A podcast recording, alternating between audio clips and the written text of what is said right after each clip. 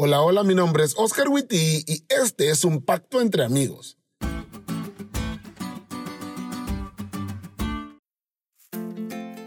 Feliz semana amigos. Este sábado, en el lugar en el que vivimos, estamos comenzando campañas evangelísticas. Todas las iglesias nos hemos comprometido a compartir estas buenas noticias con todo el que se deje.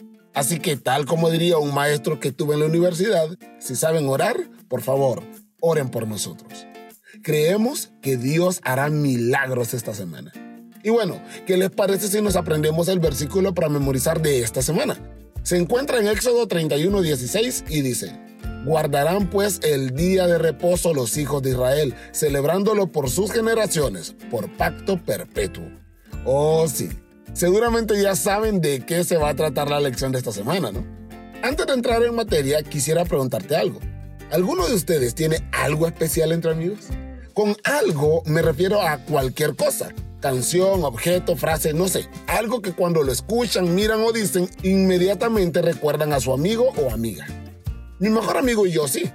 Para los que no lo saben, el pastor Joshua, el mismo que nos da el resumen de la lección cada semana, es uno de mis mejores amigos. Y en mi boda, él tuvo el brindis, el honor más grande que yo podía otorgar, porque a él de verdad lo quiero. Y antes de que me casara, me dio un obsequio. No les voy a decir qué, porque luego algunos encuentran dentro suyo esa conexión sanguínea con su tatara, tatara, tatara, tatara, tatara, abuelo fariseo.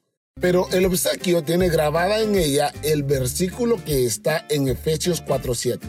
Pero a cada uno de nosotros se nos ha dado gracia en la medida en que Cristo ha repartido los dones. Cada vez que yo veo su obsequio, pienso en mi amigo y en lo cool que es recordar que Dios me ha dado dones tal como me ha dado su gracia, abundantemente. Eso mismo hizo Dios. A través del día sábado, Dios quiere que lo recordemos, que meditemos en su obra creadora y pasemos tiempo con Él. Después de andar de aquí para allá durante la semana, haciendo y deshaciendo, el sábado es un día para disfrutar, meditar y estar con Dios. Es una reconexión con nuestro fundamento. Así es, chicos. Esta semana vamos a hablar de uno de los regalos más bonitos que Dios nos ha dado, del sábado, y de cuán importante es su papel en el pacto. Ahora sí, que cada vez que se acerque el sábado, pensemos en Dios.